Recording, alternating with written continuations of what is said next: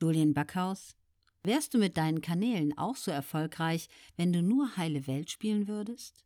Dazu Montana Black, ich wäre auf jeden Fall auch sehr erfolgreich, ja. Ob ich so erfolgreich wäre wie jetzt? Vielleicht hätte ich eine halbe Million weniger Abonnenten.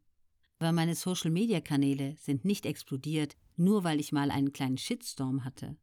Meine Kanäle sind über die letzten Jahre kontinuierlich gewachsen, weil ich immer der Alte geblieben bin. Klar, ich habe mir jetzt ein Haus gekauft oder fahre ein schönes Auto oder trage eine schöne Uhr. Aber ich bin immer der Alte geblieben, habe mich weiterentwickelt und habe immer denselben oder ähnlichen Content produziert. Und das ist, glaube ich, eines meiner Erfolgsrezepte.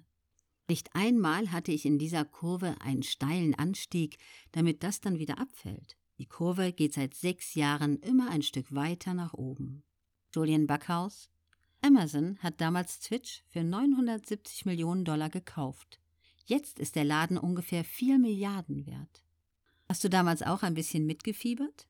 Hat das auch Vorteile gehabt, dass Amazon Twitch übernommen hat? Zu Montana Black? Prinzipiell habe ich das gar nicht so mitbekommen, ehrlich gesagt. Twitch hat ja keine Rundmail rausgeschickt und gesagt, hey, wir werden von Amazon gekauft. Wie findet ihr denn das? Es hieß auf einmal einfach, Amazon habe Twitch gekauft.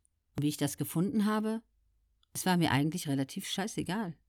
Ich habe natürlich gehofft, dass die Plattform so bleibt, wie sie ist. Das hat sich aus meiner Sicht über die Jahre tatsächlich ins Negative verändert, weil jetzt natürlich ein riesiger Konzern dahinter steht, der noch andere moralische Vorstellungen hat als unser eins.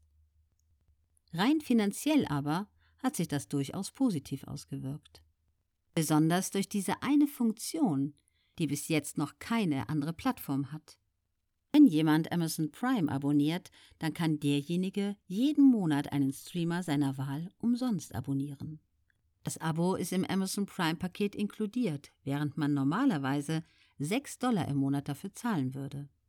Ich bekomme davon ganz normal die Beteiligung, genauso wie wenn jemand das auf üblichen Wege machen und selbst dafür bezahlen würde.